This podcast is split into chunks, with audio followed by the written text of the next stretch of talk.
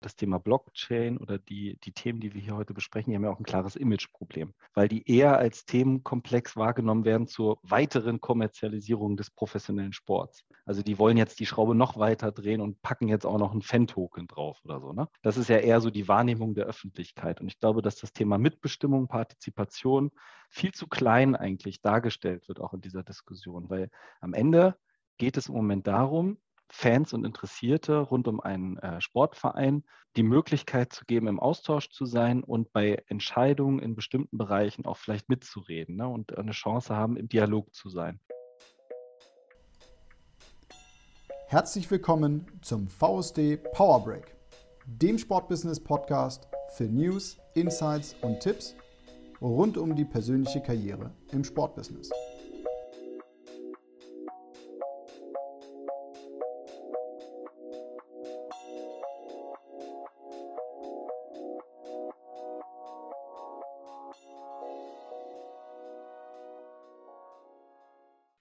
Hallo und herzlich willkommen zur Folge Nummer 11 des VSD Podcasts Power Break, der Impulsgeber für deine Karriere im Sportbusiness. Mein Name ist Andreas Bechler, ich bin einer der Hosts dieses Podcasts und der Sprecher des Arbeitskreises Fitnessbranche beim VSD, dem Verband der Sportmanager. Am 7. Juli haben meine beiden Co-Hosts Stefan und Marco im Rahmen des Digital Sports Meetups, einem regelmäßigen Online-Format des VSDs, mit Felix Welling und Peter Reuschel über das hochspannende Thema digitale Geschäftsmodelle im Sport von Krypto, NFT bis Club-Token gesprochen, dabei herauskristallisiert, warum diese mehr sind als nur Kommerz und wie der Sport sich schon jetzt dafür rüsten kann. Dich erwartet ein hochspannendes Gespräch. Falls du auch in Zukunft keines der Digital Sports Meetups verpassen willst, dann schau am besten gleich auf unserer Homepage vorbei und melde dich für unseren Newsletter an. Aber jetzt will ich dich nicht mehr länger auf die Folter spannen und wünsche dir viel Spaß beim Reinhören.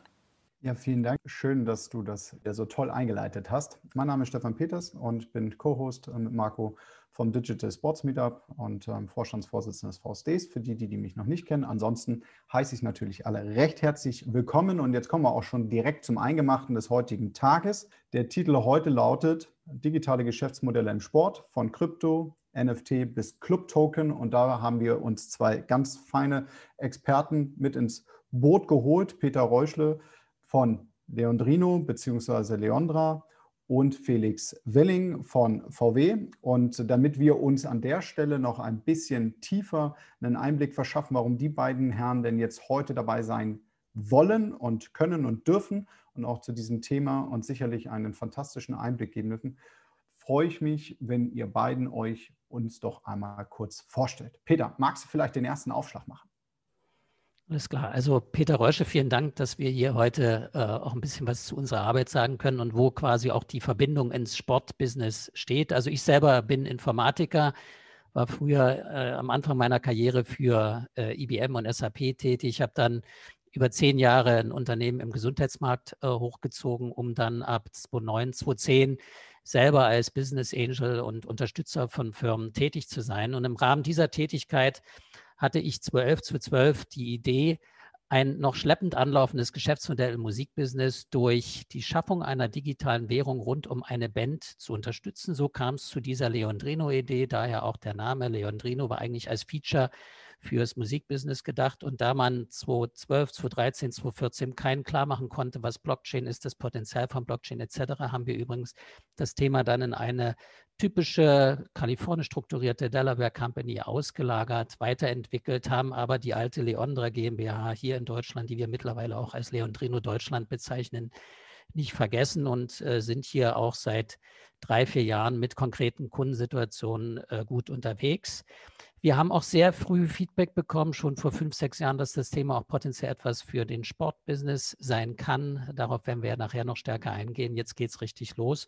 Und auch die Themen NFTs und so, was wir gleich diskutieren werden, sind übrigens auch nicht mehr ganz neu. Die kommen aber jetzt so richtig mit Kraft und wir können ja nachher vielleicht auch mal drüber reden, welche Trends dann davon mittelfristig übrig bleiben werden. Du bist noch stumm, Stefan, aber ich glaube, du willst mir den Ball übergeben.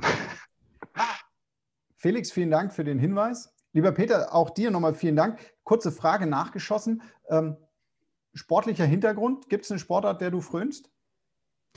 Na gut, also äh, ich bin früher mal im Osten groß geworden. Da musste man schon sehr gut sein, äh, um im Leistungssport mitzumischen. Also dieses Niveau einer Kinder- und Jugendsportschule habe ich nie erreicht. Aber ich habe früher auch sehr gern Fußball gespielt und heute klassisch Fitnessstudio und so ein bisschen halt, was man eben heute so macht mit Ausdauersport. Also nichts Besonderes. Okay. Lieber Felix, du hast gerade schon aufgesagt, der Ball hier direkt Dank, zu dir hinüber. Danke sehr. Ähm, hallo zusammen, freue mich auch dabei sein zu können. Äh, Felix Welling heiße ich, bin 37, äh, wohne in Berlin und habe unter anderem zehn Jahre beim VfL Wolfsburg gearbeitet und mich ganz viel mit äh, Digitalisierung, neuen Geschäftsmodellen rund um das Thema Daten ähm, auseinandergesetzt. Ähm, Im Moment bin ich als Berater im Volkswagen-Konzern aktiv und unterstütze da den Konzern bei der Transformation hin zum Softwareunternehmen. Eine ganz spannende Aufgabe und habe nebenbei eben aber immer noch meine Finger im Sportbusiness, weil ich auch nicht so ganz davon lassen kann und ähm, unterstütze, ähm, unter, unterstütze einige Unternehmen auch dabei, sich im Sport zu etablieren und habe auch zum Beispiel mit dem Fraunhofer Institut zum Thema virtuelle Werbung eine Firma gegründet. Also Themen, an die ich glaube, die ich aus der Zeit auch kenne, die unterstütze ich auch weiter. Und ähm, gerade das Thema ähm, Blockchain hat mich immer sehr, sehr interessiert. Und ich bin total froh, dass ich mit Peter und dem Team auch in Kontakt bleiben konnte und wir hier und da auch zusammenarbeiten können. Ich heute so die Kundenbrille aufsetzen kann und euch auch die Sicht der, der Sportclubs oder des professionellen Fußballs hier auch nochmal weitergeben kann.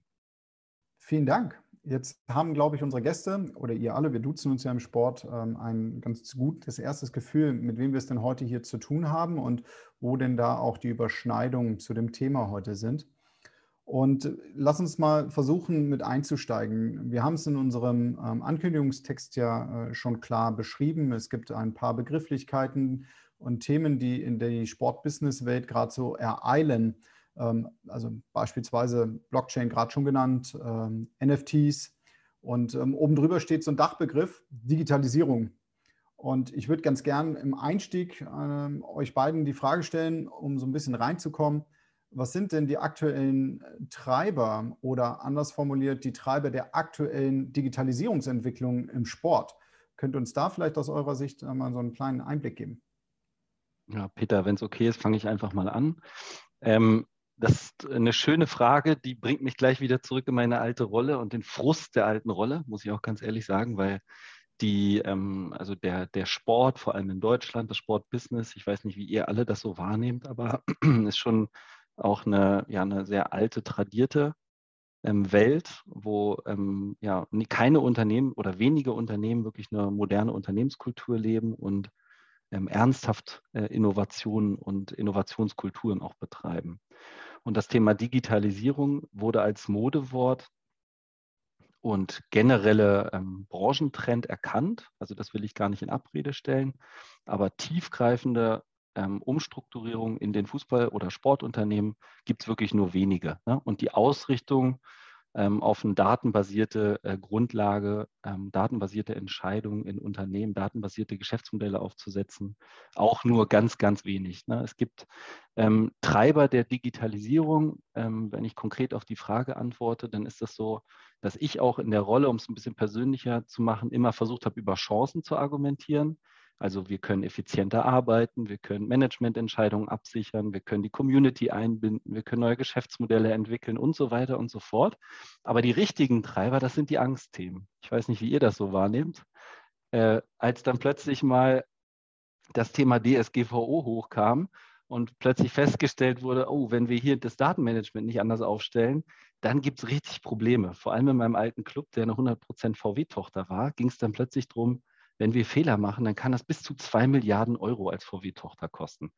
Dieses Thema kann man wunderbar nutzen, um Investitionen in Dateninfrastruktur und CM-Systeme und so schöne Dinge zu schaffen. Und genauso ist ein Treiber jetzt auch die aktuelle Corona-Situation und ausbleibende, ähm, ja, ausbleibende Einnahmen aus Zuschauer-Ticketeinnahmen ähm, ähm, zum Beispiel oder auch die ja, die Loslösung teilweise auch von der Vereine und Entkopplung mit den Fans. Ne, das ist eine Riesenchance für digitale Geschäftsmodelle und Investitionen, weil die Angst im Sport- und Fußballbusiness gerade ganz, ganz groß ist. Das vielleicht mal so als kleiner Impuls dazu.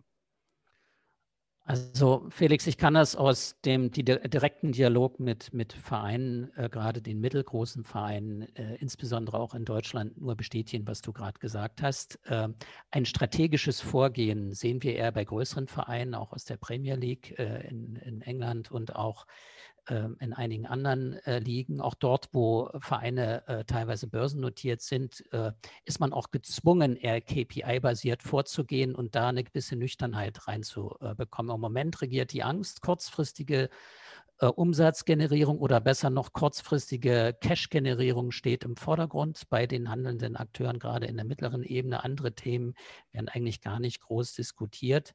Und ähm, das heißt, man muss schon genau suchen, wo sind die Early Adapters, die da wirklich mitspielen. Und in der Tat geht es aber gerade mit der Digitalisierung im Moment darum, Fanbeziehungen, äh, die es gibt, auch die schrittweise eingegangen werden, auszubauen, damit auch mehr Daten zu generieren, damit auch andere Sponsoren zu überzeugen, um, um vielleicht auch so Umse äh, Umsätze zu, zu generieren.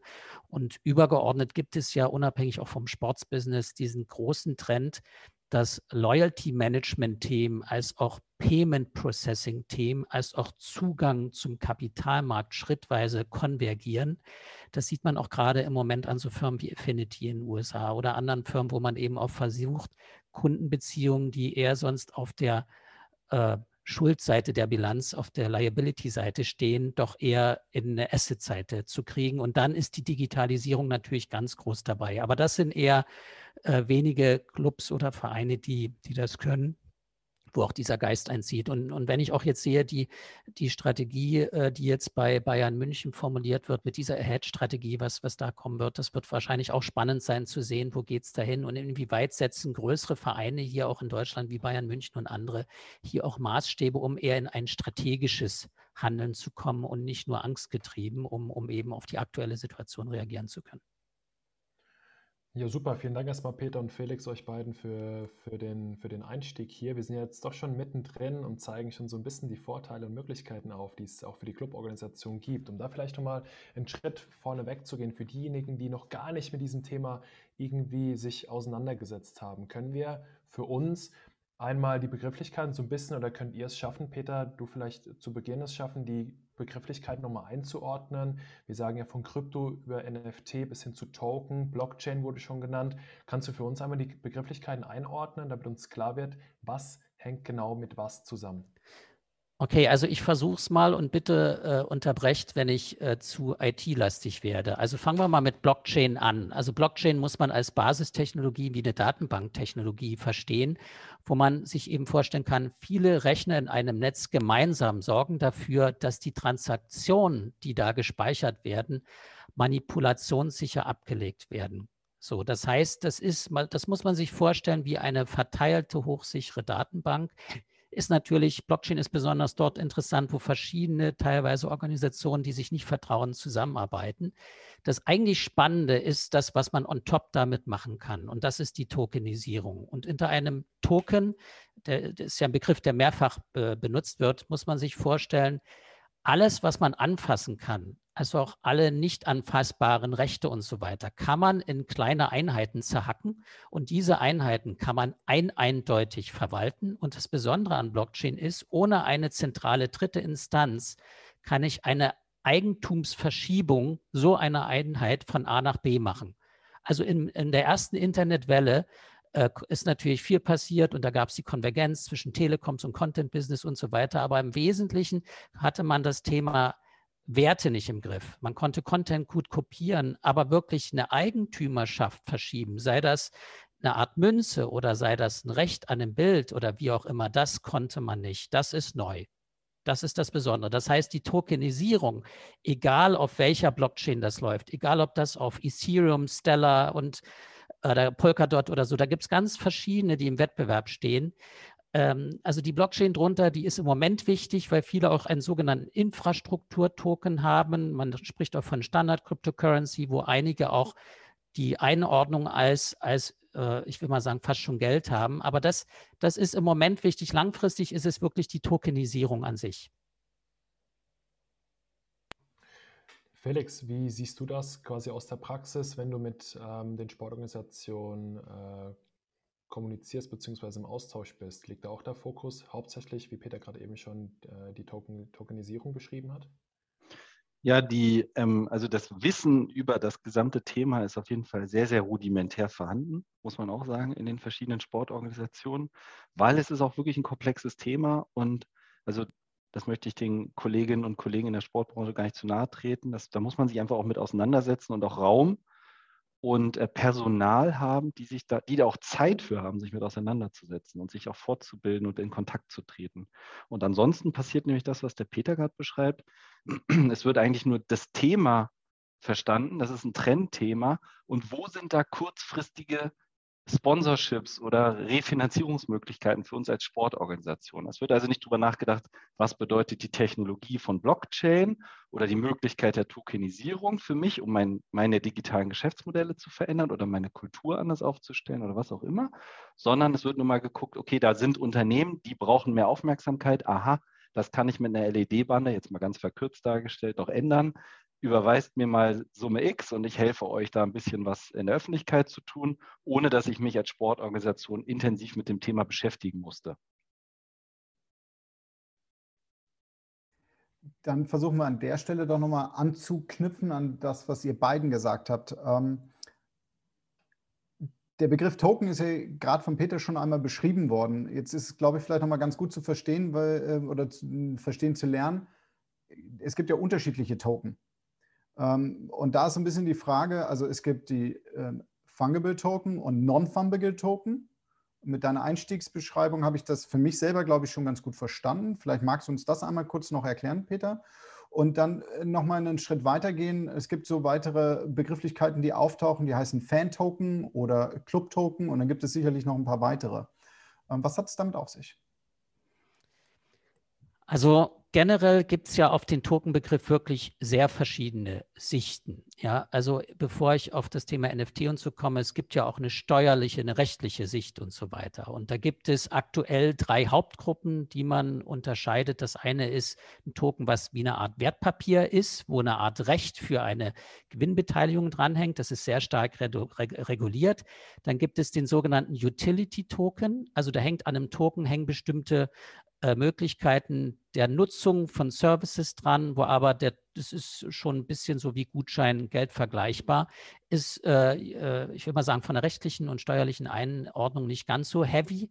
Und dann gibt es die sogenannten Currency Token oder Payment Token. Äh, man spricht ja auch von Unit of Account im Englischen. Die sind schon von der rechtlichen Einordnung Geld ähnlicher äh, die wirklich als Zahlungsmittel äh, eingesetzt werden. Das, das man nur zum einen. So. Und um auf das Thema NFT oder auch Währung hier noch stärker einzugehen, äh, also vor fünf, sechs Jahren, als die ersten NFT-Plattformen kamen, die hießen so Ascribe.io und, und ähnlich, ähm, das war überhaupt kein Hype. Ähm, Im Moment hypt es gerade. Das bedeutet nichts weiter, dass man ein, wie vorhin schon geschildert, ein Token kann man ein eindeutig identifizieren und auch den eigen, eigene Eigentumsübertragung machen. Und jetzt kann man natürlich Token schaffen, die gibt es nur einmal, die sind nicht replizierbar. Oder man kann eben Token schaffen, wie zum Beispiel Club-Token oder Fan-Token, wo man eine ganze Menge entweder beschränkt oder auch dynamisch änderbar schafft, wo die einzelne, also man muss sich das so vorstellen wie ein Geldschein ohne Nummer, wo die einzelne Unit zwar sicher ist, auch ähm, von der Menge her, wo es aber keine ein eindeutige ID dieses Token, will ich jetzt mal sagen, gibt oder einer Untereinheit davon. Also um das vielleicht auf Bitcoin kurz zu mappen, Bitcoin ist ja beliebig teilbar relativ stark. Also und da gibt es ja keine eindeutige ID von 0,05 Bitcoin oder so, sondern da ist die Menge eindeutig beschränkt und wer dann eine Teilmenge hat, ist klar und auch die Übertragung ist klar. Also das ist quasi der Unterschied zwischen Non-Fungible Token und Fungible Token. Und die NFTs sehen eben eine ideale Gelegenheit, um hier, äh, ich will mal sagen, einzigartige Güter handelbar zu machen, auch virtuelle Güter, zum Beispiel Best Sponsor of the Year, da eine Art virtuelle Pokal zu schaffen oder wie auch immer. Und so eine Art Währung kann man eben wirklich nutzen, um ähnlich wie in dem Musikgeschäft um die Beziehung zwischen Verein und Fan auf eine ganz andere Basis zu stellen und um auch das potenziell sogar das Powerplay zwischen Verein und, und Fangemeinschaft auf eine andere Basis zu stellen, weil man wie so eine Art äh, Währung schafft. Und wenn die Transaktionskosten auch zum Austausch dieser Währung äh, nicht so hoch sind, das haben Volkswirte schon vor 50, 60 Jahren eigentlich gesagt, stellt sich natürlich auch die Frage, inwieweit es nicht Sinn macht, mehrere dieser parallelen privaten Währungen zuzulassen, um damit eben auch, ich will mal sagen, das Miteinander äh, zu organisieren. Ja, nochmal danke, Peter, für das Ausholen auch beim Thema Token. Und jetzt ähm, hast du für dich immer so, äh, gerade in deinem, in deiner, ja, in, in deinem Aufzeigen, äh, Club-Token und Fan-Token angesprochen. Äh, für diejenigen, für die der Unterschied noch nicht so klar ist, und dann vielleicht im nächsten Schritt, um mal genau auf die Fan-Token einzugehen. Was ist jetzt für den Sportclub genau der Unterschied zwischen einem Club-Token und einem Fan-Token? Also mal generell im Sportbereich haben wir ja verschiedene Tokenisierungen rund um Einzelsportler, sehr stark in den USA, rund im Ligen oder rund auch im, um Clubs.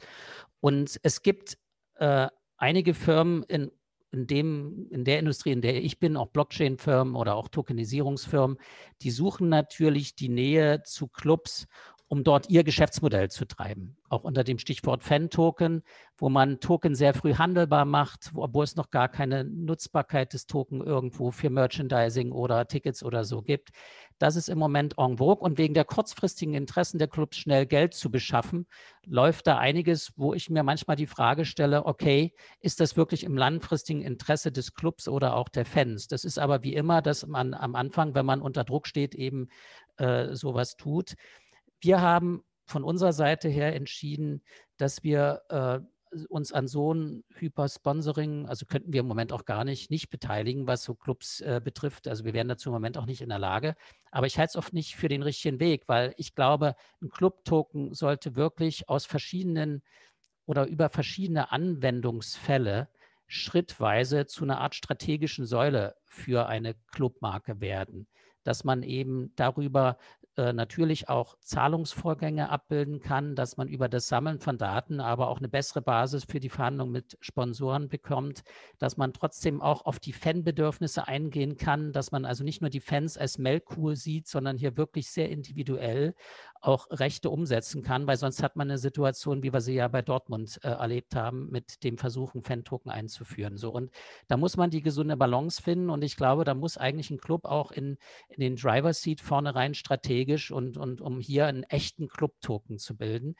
Äh, wir sehen ja mittlerweile auch in England, dass es durchaus Überlegungen auch von Fans gibt, selber einen Token zu pushen und potenziell auch über den Token durch eine kleine, ich will mal sagen, Umsatz, äh, Beteiligung äh, auch Funds aufzubauen, um vielleicht sogar teilweise wieder auf der Eigentümerseite in einem Club was zu machen. Also da sind sehr interessante Tendenzen und das ist für mich eher oder dichter dran an einem Club-Token, wo es eine gesunde Balance zwischen ökonomischen Interessen auf der einen Seite, die ja zwangsweise da sind, und dem Markenaufbau und der Beziehung zu Fans äh, äh stehen.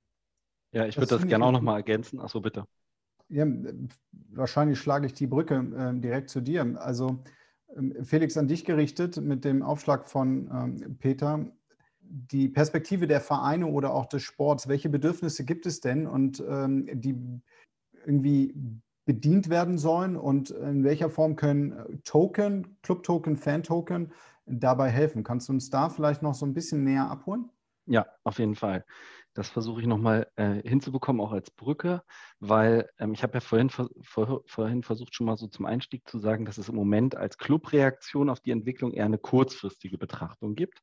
Das kann man natürlich auf mittel- und langfristig nochmal erweitern aus meiner Sicht. Also das Kurzfristige ist tatsächlich aus Druck, aus Angst, da gibt es ein digitales Thema, das könnte ich verschlafen und ich brauche Einnahmen ich schnappe mir mal dieses Thema und den Need der Unternehmen, um dass die mehr Aufmerksamkeit brauchen für ihre Geschäftsmodelle, biete denen die Aufmerksamkeit und generiere daraus ein Sponsorship. Ne, das ist, dann habe ich mich mit dem Thema 0,0 auseinandergesetzt, habe aber meine Plattform angeboten.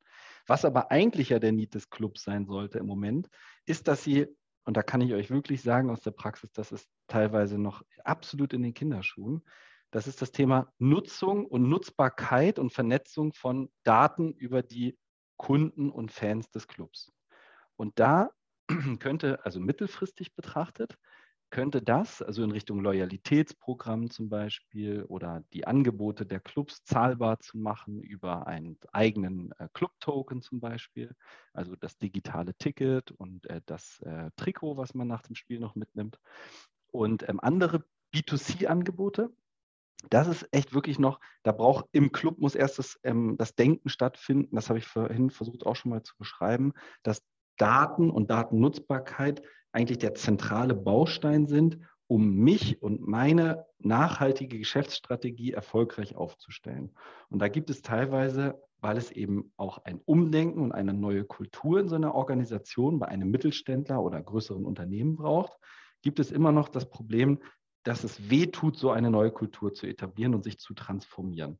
Also seine IT-Infrastruktur zu ändern, andere Mitarbeiterprofile einzustellen, die auch Lust haben, sich mit Daten auseinanderzusetzen, also die nicht gezwungen sind, sich mit Fan-Daten auseinanderzusetzen, weil sie irgendwie Controlling oder Finanzbuchhaltung machen, sondern Leute, die heiß darauf sind, Daten zu sichten, Daten zu vernetzen und Chancen zu generieren. Ne? Und auch dann zu gucken, wie schafft man es, ähm, äh, Interessierte in einem Funnel zu ähm, Kunden zu machen und danach sie zu Fans zu machen, ne? um das so, so als Dreiklang vielleicht mal zu nennen. Und da ist aus meiner Sicht äh, so eine Art, ähm, wie Peters beschrieben hat, ein Club-Token, also eine Club-Währung, ist eine Chance, um dem Fan und Interessierten eine Chance zu geben, näher an den Club heranzukommen, mit ihnen in Austausch zu treten, seine Loyalität zu zeigen, also auch äh, Loyalty-Punkte ähm, zu sammeln zum Beispiel und daraus Mehrwerte zu generieren für sein Clubverhältnis. Äh, ist eine Riesenchance, die bisher noch gar nicht intensiv genutzt wird. Es gab ja auch ganz, ganz viele Loyalitätsprogramme schon im Sport. Viele davon sind wieder eingestampft worden,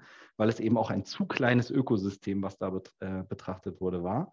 Und vielleicht noch, weil ich jetzt bei mittelfristig war, ich will es nicht zu kompliziert machen, aber langfristig ist für mich der Club-Token dann die absolute Chance, ein eigenes Club-Ökosystem aufzubauen. Und die Themen Sponsorship B2B, also das Netzwerk von Businesskunden und den Fan und die Kunden im B2C-Bereich miteinander zu vernetzen und für den Fan im Mittelpunkt ein Ökosystem zu schaffen aus verschiedenen Bereichen, das ähm, gespeist wird mit der Clubwährung, wo ich die Chance habe, als Club ein Ökosystem zur Verfügung zu stellen, wo meine Sponsor, Sponsoren und Partner mit meinen Fans in Kontakt treten und den Fans die Möglichkeit zu geben, im Stadion, bei meinen Kunden, überall mit einer Clubwährung zu zahlen und dabei eben auch für den Club den Mehrwert zu generieren, dass immer weitere Daten, Transaktionsdaten oder Bewegungsdaten oder was auch immer für Daten dabei ähm, für mich äh, in mein Datensystem einfließen direkt hinterhergeschossen. Das klingt ja jetzt auch mit dem Einstieg ähm, der sozusagen der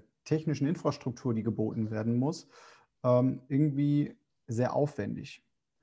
Ähm, gibt es da Unterschiede von den äh, Größen der Organisationen oder der Angebote für Größen der Organisationen? Also sind Vereine, ähm, du hast gerade mittelständisch angesprochen, ähm, da würde ich quasi sagen, dass ein Großteil der Fußballclubs in die Richtung geht die man hat, aber ist sowas auch für einen theoretisch für einen Basketball-Bundesligisten äh, interessant? Also gibt es Grenzen ähm, oder unterschiedliche Angebote die, oder Lösungen, die hier ähm, berücksichtigt werden müssen? Weil ich glaube, auch von unseren Gästen haben wir eine unterschiedliche, also einen unterschiedlichen Background, kommen aus unterschiedlichen Organisationen. Ja, also Peter ergänzt mich gerne. Ich versuche mal ähm, zunächst darauf zu antworten. Die, also es ist ähm, ich weiß nicht, ob ihr es aus der Praxis kennt, ne? aber es gibt natürlich in allen Unternehmen, klein, mittel, groß, gibt es irgendwie IT-Systeme, in denen Daten ähm, auflaufen, ne? vor allem jetzt ähm, in, in, Firmen, die mit dem Endkunden Kontakt haben. Und ähm, so ein zum Beispiel Transaktionsdatensystem oder ähm, Finanzdatensystem, das hat sicherlich für Rechnungsstellung und so weiter jedes Unternehmen. Aber der nächste Schritt ist ja tatsächlich die, ähm, ein Customer Relationships Management System, CM-System und die Vernetzung aller meiner Datensysteme über ein Business Intelligence System, zum Beispiel ein BI-System. Und diese Infrastruktur erstmal technisch aufzubauen, das erfordert auch Investitionen. Also das will ich ja gar nicht in Abrede stellen, aber es gibt eben aus meiner Sicht einen dringenden Bedarf auf jeden Fall in den Sportorganisationen von, ob es fünf Mitarbeiter sind oder Mitarbeiterinnen ähm, oder 1500, ähm, wie vielleicht in größeren Sportorganisationen, gibt es definitiv den großen Need, seine erstmal Digitalinfrastruktur und dann auch seine Verantwortlichkeiten und Zusammenarbeitsmodelle und ähm, ähm, ähm, Mitarbeiterinnenprofile anders aufzustellen und eher in dem Gedanken aufzustellen, dass, ähm, dass es eben vor allem auch um die Vernetzung von Daten und Nutzbarkeitmachung von Daten geht. Also wir lernen ja, um auf die Frage einzugehen, tagtäglich dazu durch die direkte Interaktion mit kleineren äh, Vereinen, um mal auf das um auf Fußball einzugehen, auch in, in der Regionalliga bis hin zur erste, zweite Bundesliga oder auch andere Ligen. So und von unserer Seite her, äh, das ist ja ein Thema auch in anderen Industrien, haben wir gesagt, für den für die Konsumenten muss es so sein, dass jeder sofort in die Lage kommt, äh, die Token selber zu verwalten und erstmal kostenfrei, dass es da keine Barriere gibt. Also das haben wir so gebaut. Wir haben außerdem ein Tokenklassenkonzept von unserer Seite, also das ist unser Beitrag äh, auch in dem ganzen äh, Ökosystem, äh, wir haben ein Tokenklassenkonzept eingeführt, wo man eben am Anfang gutscheinähnlich schon Token ausgeben kann, wo kleinere Vereine eigentlich sofort sowas wie Mikrosponsoring umsetzen können, äh, gutscheinähnlich, damit auch, äh, ich will mal sagen, in der aktuellen Corona-Situation viel äh, eigentlich machen können, äh, weil man damit im Prinzip die Liquidität erstmal sicherstellen kann, äh, und äh, äh, trotzdem äh, und, und die, die Umsätze vielleicht in die Zukunft schiebt und so. Also da gibt es einige Dinge, die man heute machen kann.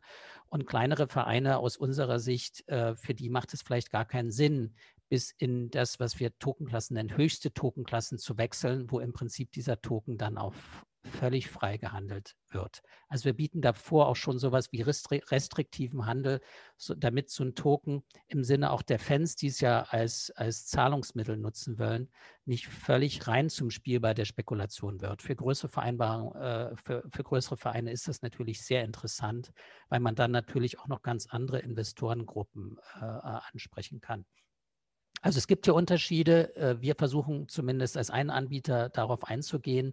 Und äh, ich denke, da kann man eigentlich relativ schnell loslegen. Und was ich vorhin schon erwähnt habe, wir erleben eben auch, dass, dass Fanvereine sagen, ey, die können das ja auch, die können ja eine eigene Position aufbauen äh, sich so ein eigenes Token-Ökosystem völlig kostenfrei bei uns aufbauen. Da gibt es jetzt ein paar interessante Initiativen und dann als Verhandlungspartner gegenüber dem Club auftreten und sagen, hört mal zu, wir haben ja schon so und so wie 100 oder, oder 1000 äh, Wallets, jeweils mit ein paar wenigen Token schon drin und wir wollen, dass ihr das anerkennt und wir wollen das in Zukunft auch zum Zahlen nutzen. Und ich glaube, so eine Initiativen wird man viel mehr sehen, gerade in Ländern, wo ich will mal sagen, das Pendel in die Ökonomisierung zu weit ausgeschlagen hat, wo man das Ganze wieder ein Stück weit zurückbringen äh, muss, äh, um einen hohen Interessensausgleich zu haben an dieser Nahtstelle zwischen öffentlichem Gut und, und kommerziellen Interessen, weil da bewegen sich ja viele äh, Sportthemen. Äh, äh, ich habe noch einen, einen, Satz, den ich dazu ergänzen würde.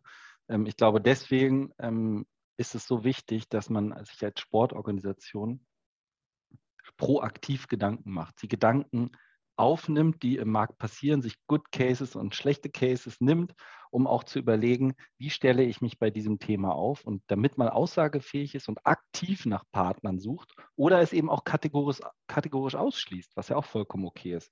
Weil sonst passiert natürlich das, dass man immer weiter getrieben ist vom Markt. Ne?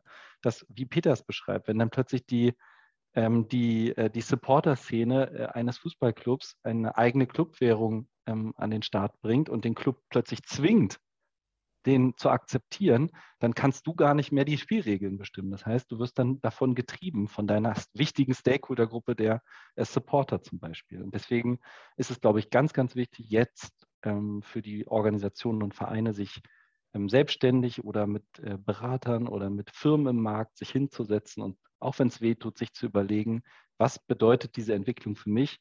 Wie kann ich die nutzen oder möchte ich da nicht mitspielen? Ne? Ich finde, der BVB, wir haben es gerade schon gehört, der hat das nur aus einer kommerziellen Sicht betrachtet, die auch absolut nachvollziehbar war, hat aber vergessen, in den Stakeholder-Dialog vielleicht auch mit seiner, mit seiner ähm, Klientel direkt in Dortmund äh, zu treten und auch mit den Fans darüber zu sprechen oder mit den Fans, das ist immer so eine Verallgemeinerung, aber mit verschiedenen Fanvertretungen auch darüber zu sprechen, was bedeutet das und was für Chancen bietet das vielleicht auch in der Mitbestimmung einzelner Gruppen und so weiter. Ne? Da wurde einfach zu sehr in die kommerzielle Richtung geguckt, dann wurde das geleakt, die Pläne, und dann mussten sie eingestampft werden. Ne? Das ist ein schlechtes Beispiel dafür, wie es laufen kann. Um da direkt auch anzuknüpfen, der Nutzen der sich ergibt. Ähm, der eine war die Kapitalisierung, ähm, also Erlöse zu generieren aus Clubsicht. Und du hast äh, Felix gerade schön beschrieben und Peter, du auch, wie ähm, Vereine das jetzt auch schon, also mit welchem Hintergrund sie es machen können, nämlich dass sie ein eigenes Ökosystem aufbauen, also sprich eine eigene Umgebung, in der quasi alles untereinander miteinander vernetzt ist und man dann quasi das, was man selber anbietet, hier auch in einem eigenen Zahlungssystem hat soweit verstanden. Ich übersetze für mich das mal auch so einer extremen Form, wenn ich in den Supermarkt gehe ähm, und dann nach Payback gefragt werde, ist das eine Art dieser Lösung. Sie ist vielleicht nicht ganz richtig vergleichbar aufgrund der technischen Voraussetzungen, aber ein Grundsatz des Mehrwerts, der sich bei Payback für mich als User ergibt, ist, dass ich Punkte sammeln kann ähm, und auf der anderen Seite ähm, für ähm, das Unternehmen Payback und die ähm, angebundenen Unternehmen haben sie eine höhere äh, Daten, ein höheres Datenvolumen, mit dem sie dann eben Produkte, äh, Dienstleistungen entwickeln können, die zugeschnitten sind. Wollt ihr uns vielleicht nochmal konkret abholen? Es war auch eine Frage mit dem Chat, mit verschiedenen Beispielen, ähm, wie eine solche, ähm, ein solcher Nutzen für zum Beispiel die Fans aussieht ähm, oder beispielsweise eben auch auf der anderen Seite der, der Sportorganisation. Vielleicht ergibt sich dadurch dann auch schon die äh, Frage eine Beantwortung, wie ein Breitensportverein davon Gebrauch machen könnte. Peter, Felix, bei euch beide gerichtet die Frage. Vielleicht hat der eine oder andere ja schon ein schönes Beispiel.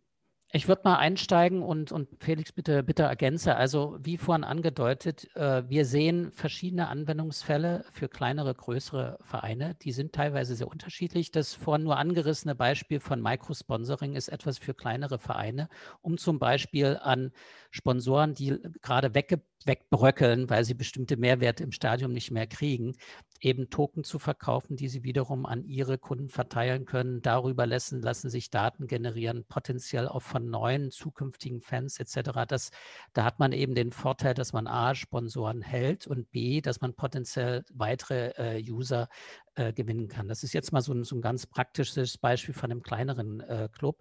So die größeren Clubs, die haben natürlich andere Interessen. Wenn ich meine Kundensituation sehe in, in England, ähm, da geht man sehr strategisch vor und möchte im Rahmen der Digitalisierung ähm, die, die remoten Fans einfach auch erreichen. Also nicht mehr nicht nur die lokalen, sondern auch äh, die remoten Fans und versucht eben wirklich sehr zielgenau zu überlegen, wann biete ich welche Produkte auch mit entsprechendem dynamischem Pricing, also wenn jemand öfter kauft, also Preisreduktionen äh, entsprechend an und äh, wie nutze ich da schrittweise den Übergang von Loyalty-Punkten hin zu einer Währung, um wirklich hier äh, Fans, die am Anfang Social Media Follower sind, schrittweise in Konsumenten zu verwandeln, darüber dann auch aufgrund der Anforderungen von KYC aus dem Finanzbereich Know Your Customer sehr gute Daten zu haben und die A gut zu betreuen, marketingtechnisch, also passend auf die Situation, die ja pro Land sehr unterschiedlich ist, aber B auch die Daten, die man dabei gewinnt,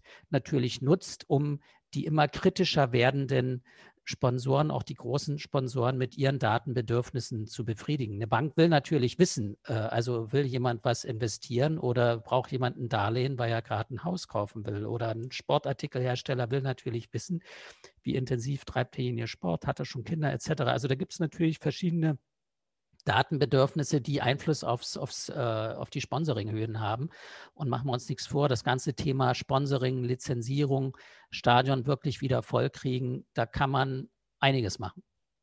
Ja, vielleicht noch auch ein ganz handfestes Beispiel ist natürlich, nehmen wir jetzt mal eine klassische Fußballmarke wie den FC Kaiserslautern oder so, die jetzt wirklich aktiv nach Geld am Finanzmarkt suchen und jetzt vielleicht ihren Fans und ihren Mitgliedern nicht unbedingt zumuten wollen, dass jetzt ein chinesischer Investor einsteigt die können natürlich auch in ihrer eigenen Interessengruppe über so eine Clubwährung selber für Geld sorgen ne? und das nutzen, um ihren eigenen Club mit frischem Geld zu versorgen. Jetzt mal ein ganz handfestes Beispiel, auch für die Traditionsmarken. Und dann eher eben, wenn man, das sind die klassischen Fananleihen und Fananteile, die man da einfach mal neu, neu organisieren könnte. Und auch ein ganz, vielleicht nochmal ein anderes Beispiel für einen sofortigen Mehrwert. Es gibt immer Transaktionskosten, die man als Verein hat, wenn man oder der Fan die hat, wenn man eine Zahlungsart akzeptiert, wie jetzt Kreditkarte, Mastercard. Wenn ich eine eigene Währung etabliere, dann fallen diese Transaktionskosten weg. Dann kann man schon mal dem Fan und mir als Sportorganisation auf jeden Fall deutliche Ersparnisse zum Beispiel beim Kauf von solchen Produkten ermöglichen. Dazu muss ich vielleicht ergänzen für diejenigen hier, die dabei sind, die so ein bisschen das Transaktionskostenproblem bei sogenannten Public Blockchains kennen. Ähm, das ist ein Thema, das ist ein Grund, warum wir im Moment äh, bei unserer Blockchain-Implementierung äh, ist einer der Gründe, vor, vorerst auf Konsortium-Chain setzen, um möglichst tiefe Transaktionsgebühren möglich zu machen und auch nicht in das en Energie-Consumption-Problem äh, zu laufen. Also äh, das ist ein Anspruch, den wir zum Beispiel auch haben, weil wir das von den Clubs eben auch gesagt bekommen, so wie es, wie es Felix gerade beschrieben hat, dass die Transaktionskosten eben deutlich günstiger sein sollten für Payment-Verfahren, als man das über klassische Kreditkartenunternehmen kennt. Jetzt haben wir einen bestimmten, also verschiedene Beispiele, die ihr benannt habt, ziehen ja irgendwie darauf ab, dass irgendwie auch Geld fließt. Also, ne, so, wenn man jetzt nochmal so den Fan, den Zuschauer äh, betrachtet ähm, vom Sport, ähm, gibt es auch noch irgendwie so einen Partizipationsmehrwert, der sich über die, diese Form Blockchain-Token, Tokenisierung ergibt? Ja, auf jeden Fall. Also ich glaube, das ist auch wenn man davon reden kann, ähm, dann hat ja der, der Token oder das Thema Blockchain oder die, die Themen, die wir hier heute besprechen, die haben ja auch ein klares Imageproblem, weil die eher als Themenkomplex wahrgenommen werden zur weiteren Kommerzialisierung des professionellen Sports. Also die wollen jetzt die Schraube noch weiter drehen und packen jetzt auch noch einen Fan-Token drauf oder so. Ne? Das ist ja eher so die Wahrnehmung der Öffentlichkeit. Und ich glaube, dass das Thema Mitbestimmung, Partizipation viel zu klein eigentlich dargestellt wird, auch in dieser Diskussion, weil am Ende geht es im Moment darum, ähm, Fans und Interessierte rund um einen äh, Sportverein ähm, die Möglichkeit zu geben, im Austausch zu sein und bei Entscheidungen in bestimmten Bereichen auch vielleicht mitzureden ne, und eine Chance haben, im Dialog zu sein. Und ich glaube, dass definitiv äh, gibt, es gibt ja auch ähm, die Möglichkeiten, das über digitale Plattformen zu lösen, aber ich glaube, dass so eine Fan-Währung oder eine Club-Währung in diesem Fall. Auf jeden Fall die Chance, wenn man das auch nach vorne stellt in der Kommunikation, die Chance bietet, dass ähm, Fan und Fans und auch Interessierte rund um den Club, dass die eine Chance haben, sich äh, näher zu involvieren, vielleicht auch in eine Art Beirat zu kommen und sich eben ähm, ja, stärker mit den Clubentscheidungen auseinanderzusetzen, mit den Entscheidern in, in, Kontakt zu treten und dann auch eine, ja, eine echte Partizipation zu ermöglichen, weil machen wir uns nichts vor, die meisten Entscheidungen sind also wirklich ganz, ganz oldschool Top-Down-Entscheidungen in den Sportorganisationen. Es gibt da ein Management von zwei bis drei Leuten, vielleicht noch einen Aufsichtsrat. Wie die Entscheidungen zustande kommen, weiß der Fan oder wissen die Mitglieder rund um so einen Verein in den wenigsten Fällen. Da ja, gibt es auch, glaube ich, einmal in die Runde geschmissen, ähm, auch ein Beispiel vom TC Freisingen, wenn ich den Namen jetzt richtig ausgesprochen habe. Das ist so einer der ersten total digitalen geführten Clubs, die auf ähm, Blockchain-Basis, Tokenisierung-Basis ähm, Entscheidungen herbeiführen. Und ähm, für alle, die es vielleicht an der Stelle noch nicht wissen, ähm, wenn wir jetzt hier in dieser Runde abstimmen würden, also über äh, Zoom als Tool oder andere Abfragungstools, besteht die Möglichkeit für die, die die abstimmen, ähm, zum Beispiel zwar mit ein bisschen Tricksen, aber eine Stimme doppelt abzugeben.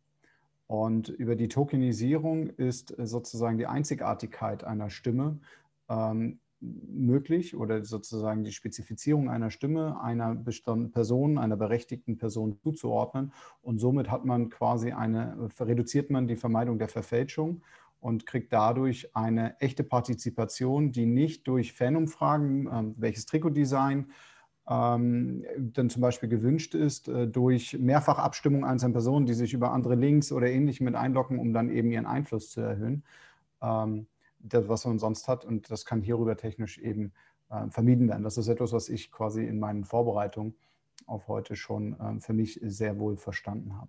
Ja, das ist der, der TC Freisenbruch. Ne? Die, haben, Freisenbruch, genau. die haben über 10.000 Leute gefunden, die bereit sind, 9,99 Euro oder 10 Euro im Monat zu zahlen, dafür, dass sie mitbestimmen, wie die Mannschaft beim nächsten Spieltag spielt, ob der Trainer das Vertrauen hat, äh, wie teuer die Stadionwurst ist also das ist wirklich 100% demokratisiert und digitalisiert.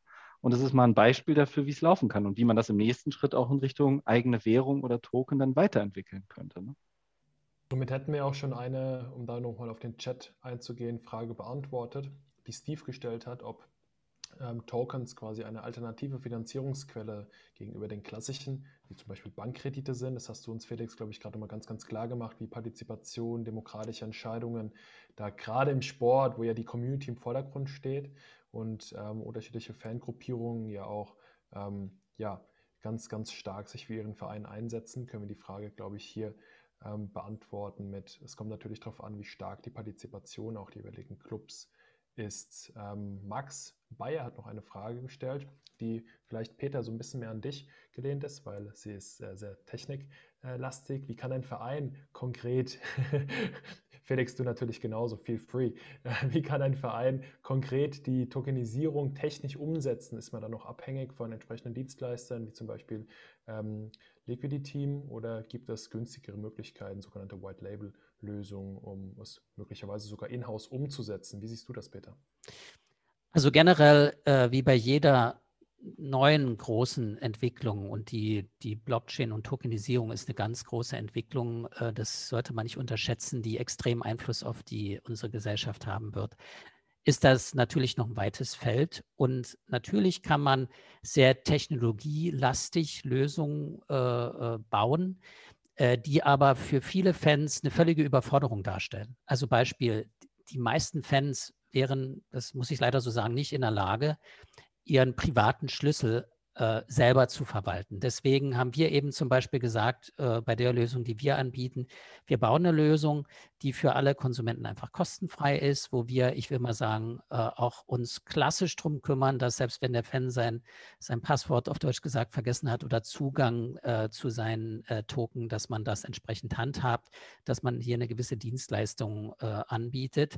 Und ähm, unsere Antwort darauf wäre eben so, jeder kann erst mal anfangen, auch ohne Vertrag und Dinge ausprobieren. Und wenn es dann seriöser wird, muss man natürlich in Kontakt treten und hier auch eine vertragliche Vereinbarung treffen, weil wir zumindest, das ist unsere Antwort, darauf Wert legen, möglichst schrittweise auch eine Standardisierung von Clubtoken hinzukriegen, natürlich im Dialog mit den Einzelclubs, mit der DFL in Deutschland, mit äh, mittelfristig auch mit dem DFB, auch mit Beratern, die drumherum das Ganze mit beeinflussen. Also wir werden da auf jeden Fall auch auch Leute suchen, die aus dem Sportbusiness kommen, die vielleicht eine eigene Beratungsfirma äh, aufbauen wollen, um so eine Token äh, bei, bei Clubs äh, einzuführen.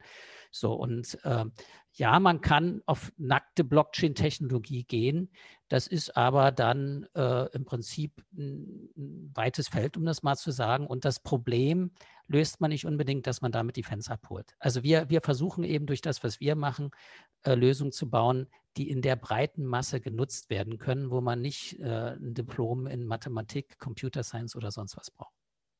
Ich habe ich hab vielleicht auch nochmal so zwei Anwendungsbeispiele, die mir so unter den Nägeln brennen noch, wo ich denke, das liegt total auf der Hand, aber irgendwie sind wir meilenweit davon entfernt. Ne? Das eine wäre tatsächlich der DFB in der absoluten äh, Imagekrise und Entfremdungskrise von, von den äh, Fans zur der Mannschaft.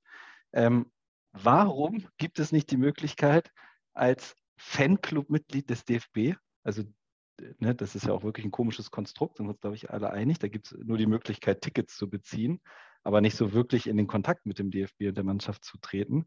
Warum gibt es nicht die Chance, zumindest in ausgewählten Bereichen mitzubestimmen beim DFB als Fanclub-Mitglied? Warum kann ich nicht mitbestimmen, ob das nächste Testspiel in, auf Schalke stattfindet oder in Münster? oder was auch immer. Ne? Also, oder vielleicht sogar einen Kaderplatz mitzubestimmen.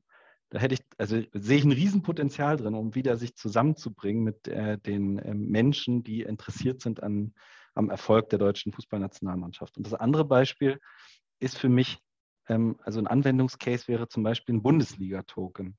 Glaube ich, total wertvoll, wenn man sagen würde, das Thema Fanmobilität, nur mal als ein Thema, es gibt so viele Menschen, die, wenn die Stadien wieder voll sind, hoffentlich auch wieder alle reisen und unterwegs sind und in Stadien sich aufhalten. Mit einem Bundesliga-Token könnte man sagen, der Bundesliga-Token wird in allen Bundesliga-Stadien akzeptiert. Ähm, wenn ich äh, Zahlungsvorgänge habe, Tickets kaufe, Bratwurst kaufe, dann mache ich das über den Bundesliga-Token und ich kann vielleicht sogar noch Mobilitätsangebote anklinken die mir helfen, bei der Deutschen Bahn damit zu zahlen oder bei Busunternehmen oder ein Mitfahrangebot zu schaffen oder was auch immer. Also die Vernetzung der Fans und den Zugang zu den Stadien und den Angeboten der Clubs als übergeordnete Struktur der Bundesliga zu vereinfachen. Das wäre vereinfachen. Das wäre für mich auch noch ein wunderbares Beispiel, ein Anwendungsbeispiel für, ähm, für eine Währung in dem Fall. Also ich glaube, in, in äh, Ländern, wo es schon starke Ligen oder stärkere Ligen als bei uns gibt, wie jetzt in Spanien oder teilweise in den USA in, zu bestimmten Sportarten, ist das ein Trend, den wir mehr und mehr sehen. Im, Im, deutschen Fußball jetzt speziell äh, sehe ich schon so, dass die einzelnen Clubs sehr stark sind mit ihren ökonomischen Interessen und auch Einflussmöglichkeiten auf die Gremien natürlich versuchen, so eine Ökosysteme für sich aufzubauen. Und deshalb äh, sehe ich es eben als sehr wichtig an, frühzeitig eine Standardisierung rund um so eine Themen hinzubekommen, dass eben auch die Erlebbarkeit, die Nutzbarkeit für einzelne Fans, völlig unabhängig von den Clubs und so, einfach möglich sein wird. Perspektivisch gibt es ja auch andere Tendenzen wie digitale Euro und so weiter. Also das muss man ja eingeordnet sehen. Und ähm, ich sehe einen Riesenbedarf oder ich sehe den Mehrwert von einem Bundesliga-Token.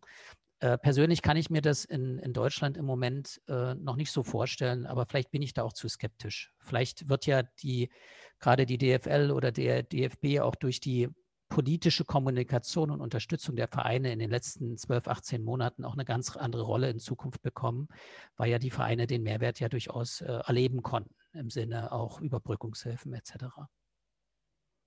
Ja, ich denke, ähm, Felix, ohne da zu sehr auf ähm, deine sportpolitische Aussage äh, eingehen zu wollen, die Ellenbogen auszufahren, ähm, schmunzeln, glaube ich, auch bei deiner Aussage ziemlich viel in sich rein und denken sich, warum diese äh, Partizipation, diese Demokratie bei äh, in den jeweiligen Ligen und Verbände, ohne da jetzt konkrete Ligen oder Verbände zu nennen. Ähm, ja, es ist, glaube ich, berechtigte Kritik an der Stelle und es wird auf jeden Fall eine interessante äh, Entwicklung in den nächsten äh, Jahren, weil ähm, ich meine, am Ende des Tages geht es darum, neue Fangruppierungen auch zu erreichen und ähm, diejenigen, die man eh schon vertrieben hat, möglicherweise wieder einzufangen mit ähm, entsprechendem Handeln, mit entsprechendem Agieren und Reagieren und eben nicht mit äh, Scheuklappe, mit, mit, mit ja, Scheuklappen ähm, und 180 Stundenkilometer nach vorne. Äh, wird auf jeden Fall noch eine interessante Entwicklung in den nächsten Jahren und schauen wir mal, vielleicht wird, werden einige Ligen und Verbände ja ein bisschen demokratischer und partizipativer sich aufstellen, Klammer auf, müssen, Klammer zu. Wir kommen langsam Richtung Ende und daher würde ich gerne ähm, nochmal eine Herz, schick mir zurück. ähm, gerne euch beiden, sowohl dir Felix als auch dir Peter, nochmal äh, eine Frage stellen für diejenigen, die jetzt möglicherweise mit dem Gedanken spielen, in den nächsten Jahren diese Schritte zu gehen, diese Transformation, diese digitale Transformation zu gehen. Habt ihr konkrete Ratschläge, konkrete Tipps, wie diese Tokenisierung im Sport vorangebracht werden kann? Wo kann man sich informieren? Wie kann man da die ersten Schritte, nachdem man jetzt heute 60 Minuten wertvollen Input von euch beiden bekommen habt, wie gehe ich die ersten Schritte? Ich fange mal an. Also ich kann ja aus der Praxis berichten, wie ich das gemacht habe. Ne? Als Ansprechpartner in einem Club wie beim VfL Wolfsburg, da war ich dann Leiter Unternehmensentwicklung. Dann gab es ein, ein, Thema, oh, äh, Digitalisierung, oh, da gibt es irgendwie Blockchain. Und du, ja, da setze ich mich mal mit auseinander. Ne? Was ist das eigentlich für ein Thema? Und dann gehst du auf die Suche. Ne? Vor ein paar Jahren, als auch der Peter und ich uns kennengelernt haben, da äh, war das noch schwerer, an Ansprechpartner zu kommen. Mittlerweile gibt es da schon eine deutlich bessere Situation. Da sind wir schon ein Riesenstück weiter. Und ich glaube, dass man mit, also wenn man als verantwortliche Person sich mit so einem Thema in einer Sportorganisation, ob ehrenamtlich oder hauptamtlich auseinandersetzt, sollte man sich ein Meinungsbild verschaffen, ein eigenes. Und dann sollte man mit Anbietern, mit Clubvertretern oder mit Sportvertretern aus anderen Bereichen und ähm, mit so vielen Leuten wie möglich, möglich darüber sprechen, um sich ein, eine eigene Strategie, eine eigene Vision, eine eigene Möglichkeit zu, zu skizzieren, wie ich da eigentlich vorgehen möchte. Und ich glaube, dass, ähm, das geht nur über äh, Kontakt, über persönlichen Kontakt, über Netzwerk, über Treffen, über Austausch, um dann in einem Zeitraum X sich eine eigene Meinung dazu zu bilden und auch abschätzen zu können, welche Mehrwerte hat es für mich, welche Risiken hat es für mich und warum sollte ich diesen Schritt gehen oder warum sollte ich es vielleicht auch lassen. Ja, also im Prinzip ist es ja der idealtypische äh, Weg, den wir leider im Moment nicht so häufig jetzt in Deutschland zumindest erleben, äh, weil man muss sich erstmal eben darüber im Klaren wer, äh, werden in seiner konkreten Club-Situation oder im konkreten Kontext, welche Anwendungsfälle machen denn vielleicht am Anfang Sinn, wie sieht es strategisch aus und, und wie helfen dann natürlich äh, als Anbieter, es gibt ja andere Anbieter auch, äh, um dann im Prinzip diese, diese Ideen in eine Planung äh, zu gießen und dabei zu unterstützen, sie umzusetzen. Und von unserer Seite haben wir erkannt, dass es besser ist, äh, von der vertraglichen Seite zwei Schritte zu gehen. Wir unterteilen das in eine Initialphase, wo man Dinge einfach mal ausprobiert, die Planung festmacht und dann gibt es nochmal einen entscheidenden Punkt, wo man auch die entsprechenden Entscheidungspapiere für die Vereinsführung und so weiter hat und dann letztendlich entscheidet, okay, geht man jetzt weiter voran, mit welchem Plan und dann mit, mit voller Kraft, um die Anwendungsfälle auch, auch wirklich umzusetzen. Also weil sonst landet man in diesem typischen Jugendforscht, dass man die Dinge vielleicht ewig nur in so einer Initialphase lässt. Also ausprobieren, eine gewisse Zeit, äh, Thesen setzen, und dann aber auf den Punkt bringen, geht man jetzt den mutigen nächsten Schritt, weil nur dann kann man auch wirklich das volle Finanzierungspotenzial und das Potenzial äh, der Digitalisierung ausschöpfen. Das ist ja oft in Deutschland so ein bisschen das Problem, dass die Dinge nicht auch mal nach einer Anfangsphase vom Ende her gedacht werden. Wie sieht denn das Ganze in einem eingeschwungenen Zustand aus, äh, wo ich eben auch bestimmte interne Systeme, wie sie ja Felix vorhin auch beschrieben hat, dann auch aufbauen muss, um das volle Potenzial auszuschöpfen? Ja, die, das kann ich vielleicht noch aus der Praxis ergänzen. Ähm, beim VfL, wisst ihr, vielleicht haben wir damals so als erster Club auch das Thema E-Sport etabliert und geguckt, okay, was bedeutet das eigentlich E-Sport? Haben das dann mal losgelegt und haben äh, auf dem Weg auch verstanden, das ist eigentlich ein schöner Case, wo man Sachen auch mal ausprobieren kann, rund um den Club. In der Kommunikation, vielleicht seine Art der Kommunikation zu verändern, aber vielleicht eben auch zu gucken, ob vielleicht das Thema ähm, Token erstmal nur in der E-Sport-Community des Clubs ausprobiert wird. Und dann merkst du, okay, macht keinen Sinn, funktioniert nicht, viel zu wenig äh, Rückläufer, passt irgendwie nicht zu uns, dann lasse ich es. Oder ich nutze es und rolle es den, auf den ganzen Verein aus. Ne? Also deswegen, wenn man, wenn man die Chance hat, vielleicht einen kleinen abgeschlossenen Verein sich mal zu schnappen, iterativ vorgehen, agil sein, ausprobieren, Erfahrungen sammeln, einstampfen oder machen. Ja, Stefan, ich glaube, wir können roten Faden in unseren Digital Sports Meetups erkennen, weil immer zum Ende ähm, haben unsere Experten meistens den gleichen Tipp, nämlich einfach mal machen und auszuprobieren. Ich glaube, das ist wirklich immer mit am wertvollsten, um auch ähm, lebenslang zu lernen, Erfahrungen zu sammeln, um herauszufinden, wo können Fehler gemacht werden, wo wurden Fehler gemacht und wie macht man es eben dann besser. Daher doch mal vielen Dank, Felix und Peter, für diese, ähm, ja, auch für diese praktischen Insights hinter den Kulissen. Ähm, ich hoffe, dass oder wir hoffen, dass für unsere Teilnehmerinnen heute auch das Thema der digitalen Geschäftsmodelle, Krypto, Blockchain, Tokenisierung deutlich klarer wurde, mit einigen Beispielen, die ihr aufgezeigt habt. Daher von meiner Seite aus kann ich sagen, wir haben gleich Punkt 14 Uhr, deswegen werfe ich noch einmal zum letzten Mal heute den Ball rüber zu dir, Stefan, weil du hast noch ein paar Infos für unsere heutigen Teilnehmerinnen. Das ist korrekt. Es wäre ja nicht der VSD Power Break, wenn wir da nicht noch den einen Tipp ähm, hätten, auf den ich jetzt gerne gleich eingehen möchte. Vorab noch kurz den Hinweis. Ich habe, ähm, wir haben ja jetzt schon eine Menge ähm, Links bei uns im Chat mit drin, aber Peter hat ja wirklich ähm, mit seiner Firma ein, eine technische Lösung geschaffen, die auch in Dienstleistungen und Beratungen übergeht und jeder, der sich dazu nochmal einen direkten Überblick verschaffen möchte, um einfach das Thema noch besser verstehen zu können, weil das ist auch auf der Seite von Leondrino, glaube ich, sehr gut nachvollziehbar ähm, dargestellt und auch direkt mitmachbar. Also für alle, die dies mal ausprobieren wollen, ähm, ist unter Leondrino ähm, der Link äh, sports.leondrino.com slash de sport-fans. Also scrollt ein bisschen hoch, falls ihr es nicht mehr seht. Ähm, geht auf den Link, schaut mal rein. Ähm, ist natürlich eine von vielen Lösungen am Markt, aber zu Peter habt ihr jetzt natürlich auch einen direkten Kontakt und auch ein Bild dazu, genauso zu Felix. Und auch hier, ähm, was wäre denn sozusagen bei einem realen Event jetzt so, also in der analogen Umgebung? Man würde Karten tauschen, man wird sich auf ein Bierchen verabreden, einen Kaffee oder ähnlichem. Also nutzt gern den letzten Momenten auch dafür, euch untereinander miteinander zu vernetzen. Auch von Felix und von Peter sind die Links mit drin. Jetzt komme ich aber zu unserem Abschluss und möchte an der Stelle Peter und Felix vielen herzlichen Dank sagen, dass ihr uns eben, wie Marco schon beschrieben hat, so toll in das Thema mit eingeführt habt und uns auch abgeholt habt, auch mit einer Vielzahl an tollen Beispielen. Das ist, glaube ich, bei diesem komplexen Thema gar nicht so einfach. Und weil wir ja im Einstieg auch über Fußball gesprochen haben oder es angerissen haben und wir jetzt auf das Finale hinlaufen. Heute Abend ist ja das zweite Halbfinale zwischen England und Dänemark. Gestern feinsten Fußball zwischen Spanien und Italien gesehen. Ja, wer organisiert das ganze Ding denn? Die UEFA. Und äh, wir haben im letzten Jahr eine Kolumne gestartet, die Viererkette, nämlich Gedanken zu Bemerkenswerten aus dem Sportmanagement. Und der Professor Gerd Nowak hat dazu seine ersten Gedanken, wie die UEFA hier auftritt, geteilt, nämlich er hat geschrieben einen Beitrag aus seiner Perspektive über die roten Linien und die UEFA, die diese möglicherweise überschritten hat.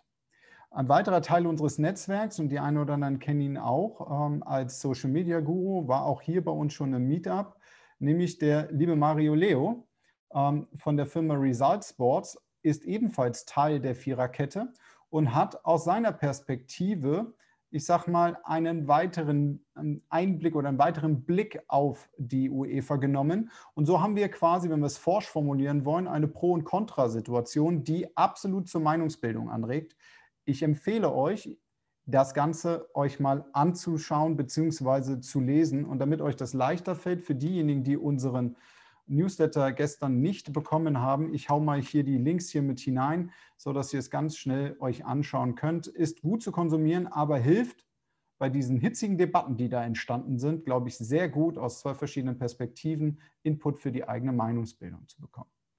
Und zu guter Letzt, es ist ein Power Break und das Power Break heute ist bei Zeiten auch zum Nachhören oder zum Nachsehen auf den verschiedenen Plattformen zu finden, nämlich zum einen als Podcast, weil wir unser VSD Power Break Podcast ins Leben gerufen haben. Also alle die, die, die sagen, ich bin mal unterwegs oder möchte mehr was aufs Ohr. Ja, wir wissen mittlerweile, Podcasts gehen in den Kopf, bleiben im, äh, gehen ins Ohr und bleiben im Kopf da. So war mein, war mein Claim dazu. Und als allerletzten Ausblick, uh, hätte ich jetzt ganz gerne gehört, wir gehen in eine kleine Sommerpause und melden uns Anfang September wahrscheinlich mit dem nächsten DSMU zurück. Spannende Themen haben wir schon im Petto. Und auch hier gilt gleichzeitig der Aufruf an euch, wenn ihr selber noch spannende Themen habt, wie zum Beispiel heute ein sehr richtungsweisendes Thema, Spielt uns den Ball zu, lasst uns ins Gespräch gehen. Ein Meetup dazu ist sicher drin. Und somit haben wir es jetzt 14.5. Das sind die absoluten fünf Minuten, die immer dazugehören, die immer oben drauf kommen. Ich wünsche euch einen fantastischen Nachmittag, einen guten Start, back ans oder zurück, wie sagst du, Marco, immer so schön, äh, zurück ins Homeoffice, ne? Ähm, nee, ich mache das einfach ein bisschen cooler auf Englisch. Back to Home Office. back to Home Office oder Back to Office. Toll, dass ihr dabei wart. Ich hoffe, es hat euch gefallen. Uns hat es gefallen. In diesem Sinne bis zur nächsten Runde. Genießt den Sommer und habt gute Laune.